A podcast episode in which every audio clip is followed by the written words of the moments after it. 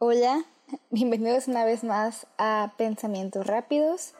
El día de hoy vamos a analizar una frase de Thomas Hobbes. ¿Hobbes? Hobbes creo.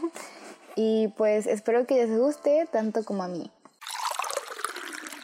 No existe tal cosa como una pócima mágica que transformará tu vida. El cambio viene de adentro. Te invitamos a acompañarnos en este viaje que pretende invitarte a reflexionar, cuestionar y aprender acerca de la vida, donde no existen las verdades absolutas. Soy Saraí Durán. Jesús Dávalos. Esto, es Simpósima Mágica.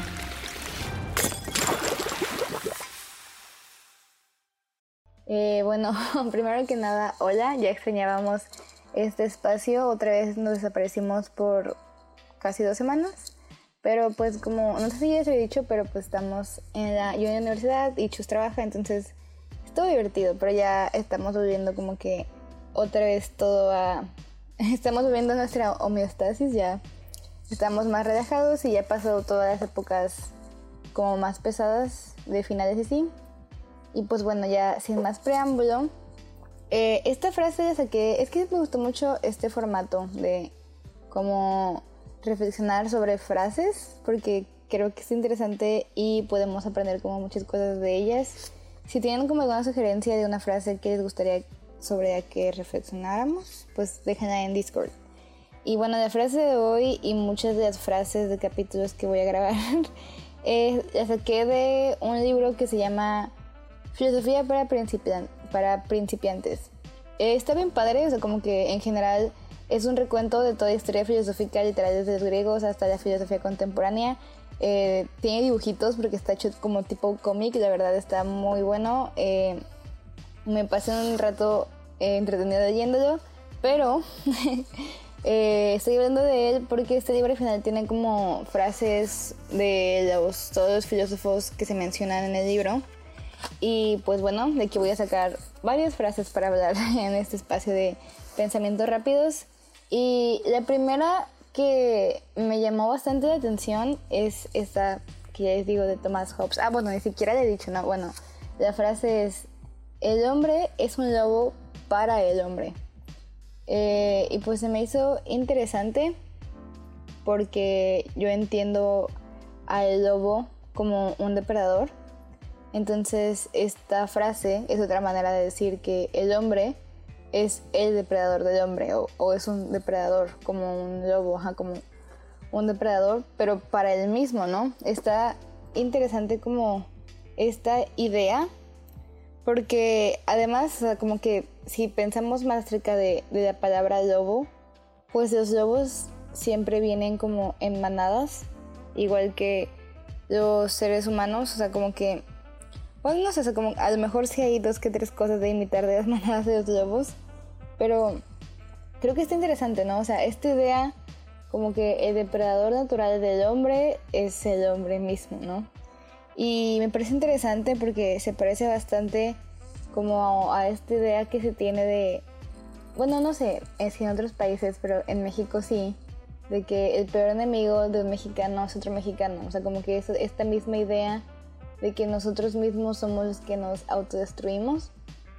Y me parece interesante porque muchas veces sí es cierto, ¿no? O sea, como que estamos tan metidos en esta idea individualista que dejamos de ver por el colectivo, ¿no? Y yo creo que en este aspecto, en, no sé si en toda Latinoamérica, pero sí en México, como que la cultura está... Estamos acostumbrados a que las cosas vayan mal, o sea, eh, en México lo raro es que, un organismo público funcione. O sea, como que estamos tan acostumbrados a que algo vaya mal que cuando algo va bien lo vemos así como que medio sospechoso. O, pensamos que, o sea, no sé, es que simplemente no puede ser, ¿no? O sea, como que te, nos extraña más escuchar que algo, que una ley o que, no sé, algo que tiene que ver con organizaciones gubernamentales hizo bien su trabajo que escuchar lo contrario. Y es que como que volviendo a esta esta idea, pues esto nos habla mucho de la manera en cómo está implícito en nuestra cultura el perjudicar a los demás. Y iba a decir que igual no de manera consciente, pero es que sí, o sea, como que está tan normalizado que decidimos como ignorarlo, ¿no? Está bien normalizado siempre buscar nuestro propio beneficio, aunque nuestro beneficio sea por molestar a alguien más. Bueno, no por molestar, o sea, por, por hacer daño a otras personas, ¿no? Y justamente aquí es donde queda esto, ¿no? Que el hombre es el lobo del hombre, o sea, el hombre es el depredador del hombre. Nosotros mismos somos los que nos encargamos de destruirnos entre nosotros. Y pues no hay más ejemplo de esto que, no sé, las guerras, el holocausto, eh, todos los genocidios que se cometieron, que se cometieron y que se cometen contra pueblos indígenas. Eh, y yo creo que es valioso darle espacio a hablar de esto, ¿no? o sea, a darnos un tiempo para reflexionar cómo nosotros hacemos daño a otras personas y de manera en la que lo estamos normalizando. Y también hace poquito leí El hombre en busca de sentido de Víctor Frank. De Víctor Frank. Eh, aunque a lo mejor la logoterapia, pues no sé, no me he metido tanto a leerla. Algo que, que me llamó la atención de esta... Ah, para los que no sepan, antes de seguir hablando sobre Víctor Frank, algo que me llamó la atención sobre este texto, ese texto en específico del hombre en busca de sentido, eh, Víctor Frank es un psicólogo, bueno, es un psiquiatra eh, judío que vivió la Segunda Guerra Mundial dentro de un campo de concentración, pero también en ese, en ese tiempo la psicología y la, psiquiatría no estaban como que bien diferenciadas, entonces eran de que casi que sinónimos, o sea, antes para estudiar psicología tienes que pasar por medicina y por psiquiatría. Entonces, este, este señor Víctor Frank, pues era psicólogo, ¿no? Entonces él hace una reflexión de cómo el ser humano es capaz de crear cosas magníficas, como somos tan brillantes, como somos tan creativos, como la tecnología ha avanzado tanto, pero también usamos como, hoy dice de que no, pues que el ser humano usa como que todo ese ingenio para crear tanques, matar a otros humanos y al mismo tiempo eh, hacer campos de concentración para humanos. O sea, como el fin del hombre es el hombre. Está paradójico y me parece bien interesante esto, ¿no? O sea, como, como nuestro mayor depredador somos nosotros mismos, porque al final de cuentas, gracias a toda la tecnología y a todo lo que hemos evolucionado como especie, como sociedad, realmente el único peligro allá afuera no son las otras especies, que digo, seguramente si me pusiera una pelea limpia uno a uno contra un león, pues, o sea, no voy a ganar. O contra cualquier animal en vida silvestre, probablemente no voy a ganar. Pero también es cierto que hay probabilidades de que me encuentre uno a uno con un jaguar, que son como, no sé, lo que está aquí en la zona donde vivo, con un jaguar o con una pantera o con lo que sea, son muy bajas. o sea, es que está chistoso, o sea, aunque eh, pareciera que, no sé, los depredadores de los humanos podrían ser cualquiera de estos animales salvajes que viven en la naturaleza, pues en primera ya casi no hay naturaleza, de que nos estamos acabando de naturaleza, entonces nos estamos quitando a los depredadores de su hábitat natural y no es como que estemos pasando a otro lado, simplemente pues ya no hay, o sea, los estamos matando. Y luego es mucho más probable que si mi muerte no es por causas, por causas naturales, es decir, de que si me muero por un accidente o algo, es probable que mi muerte sea causada, es mucho más probable que mi muerte sea causada por un ser humano que por cualquier otra especie. Entonces es aquí donde esta frase cobra sentido, ¿no? Y aún así, o sea, es que está interesante que yo hable así como de que no, si, si me salgo de mi casa y me atropellan o me asaltan o lo que sea, o sea, aún así en mi vida cotidiana tengo el privilegio de, de no entender como esta esta frase tan de cerca, porque pues hay personas que viven más de cerca esto de que el hombre es el único depredador del hombre, ¿no? Ya he hablado un chorro sobre la explotación en países asiáticos y ahorita tenemos el tema bien reciente de la guerra, que son personas acabando con las vidas de otras personas. Y hay mucho a donde miremos, está pasando esto, ¿no? Es que lo que pasa es que también estamos muy acostumbrados a la muerte. O sea, ya hoy en día escuchar que alguien se... Y más con todo el contexto de pandemia, ¿no? O sea, no... Como que ya no escandaliza escuchar que alguien se murió o que hubo un accidente. Es que han pasado tantas cosas últimamente que creo que estamos quitando un valor importante a, a, la muerte, ¿no? A la muerte de otras personas y de otras especies en general. Creo que está, bueno, pasa tan seguido que lo hemos normalizado y lo hemos adaptado a nuestro día a día. Y esto es peligroso porque nos no olvida la empatía. O sea, al final de cuentas, cuando normalizamos algo, dejamos de preocuparnos por qué esté pasando. Y yo creo que nosotros, siendo nuestros propios depredadores, o, o gente muriendo por negligencias, son cosas que, que siempre tienen que alarmarnos porque no podemos permitir que estas cosas pasen.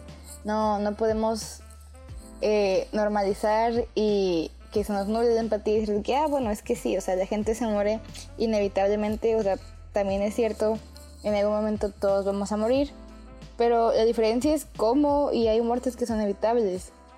Y yo creo que como sociedad tenemos que encontrar la manera de causarnos el menor daño posible entre nosotros. Que eso es otra cosa, o sea, esto ya es como el último punto de toda esta reflexión, ya para ir cerrando también un poquito. Eh, también esta frase de que el hombre es el único depredador del hombre, creo que también se puede aplicar bastante para la sociedad de consumo en la que vivimos, donde pareciera que acaparar recursos y provocar el sufrimiento de los demás es más valioso que, que el dinero, no sé, como que mientras más puedas aprovecharte de los otros, como que es más valorado. Y la gente que no lo hace, eso que mencionabas un rato, ¿no? O sea, muchas veces parece que la gente que no se aprovecha de los demás es rara, en lugar de que de ver raro a la gente que se aprovecha de otros. Estamos, gracias a como que toda la cultura de consumo que hay, de que todo va rápido, de que todo es como que todo eso trae como consecuencia que cada vez los salarios son más bajos y y cada vez los empresarios, bueno, no los empresarios, pero hay mucha gente que busca aprovecharse de la vulnerabilidad de otras personas en general. Y yo creo que está mal. O sea, y esto no, o sea, yo sé que dije empresarios, pero no solo va de que el empresario multimillonario que paga súper poquito ajá, acá y besos de que a sus empleados, no, o sea, también las costumbres que hay de si vas a un mercado regateas. O es que ni siquiera en un mercado, o sea, yo también tengo un emprendimiento, vendo plantitas en internet y me llama la atención cómo sí es cierto esto, de que cuando las personas saben que eres un negocio chiquito, alguien que va empezando, alguien que está, eh, pues sí, de que literalmente empezando a emprender, eh, tratan de aprovecharse de eso, tratan de decirte de, de regatearte precios o de encontrar la manera en la que tu trabajo valga menos. Y se me hace curioso porque me parece eh, interesante cómo las personas tienden a a, querer aprovecharse de las em, empresas o empresarios que ven como que chiquitos y creciendo y cómo no regatean a marcas mucho más grandes. Bueno, pues yo creo que a lo mejor en primer lugar porque las marcas grandes no atienden personalmente a sus clientes, pero aún así, ¿no? O sea, ¿por qué vas a regatear de alguien que está empezando que su producto, o sea, no es no te vende ni al doble de lo que le cuesta o bueno, no sé, a lo mejor sí, pero no le gana tanto, no sé, como Chanel, Louis Vuitton, que le ganan 3, 4, 5, 10, 20 veces más de lo que les cuesta hacerlo. Entonces, me parece chistosa como que esta lógica de que, bueno, si el empresario me vende algo que cuesta 15 pesos a 30, 40 está bien y lo pago porque eso es, eso es una marca que quiero usar, pero si mi compa tiene un puesto donde vende playeras trato de que me des de gratis porque es mi compa y, tengo que, y su trabajo no vale, no sé.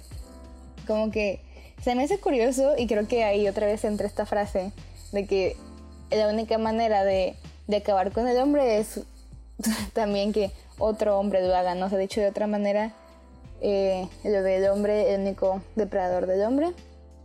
Entonces, ya, ahora sí, para cerrar, como que mi intención en este capítulo esta reflexión era primero eh, aprovechar que no estado aquí en bastante tiempo, compartirles este libro que está bien chido, si tienen la oportunidad de comprarlo, de leerlo, háganlo, creo que vale mucho la pena. Es Filosofía para principiantes y es de Eduardo del Río.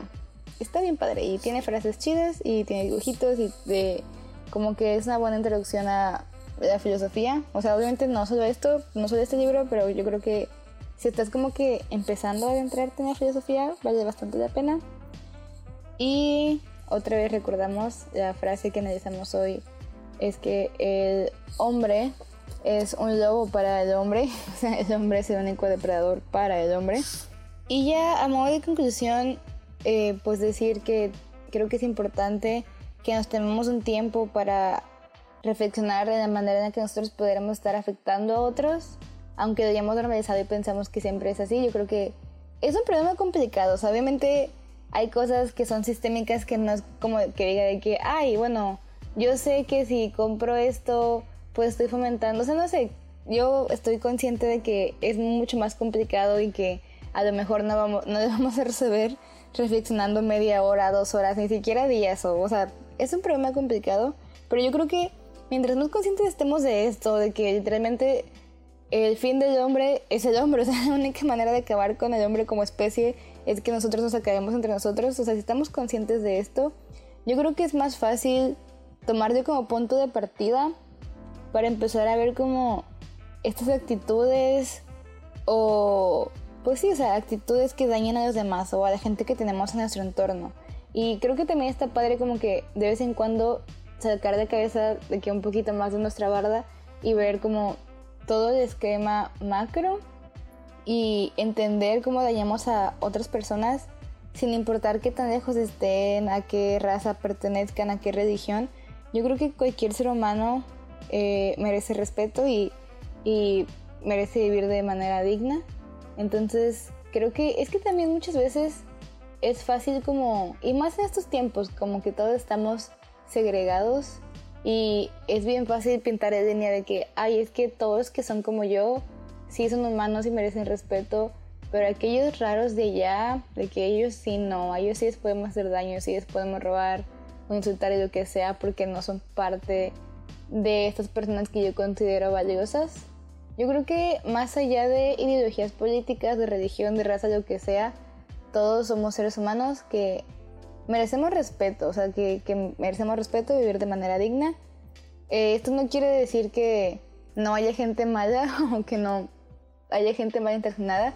Yo creo que sí hay gente malintencionada, pero incluso ellos merecen respeto. Eh, que merezcan respeto no quiere decir que no van a tener consecuencias de acciones malas que hagan las personas.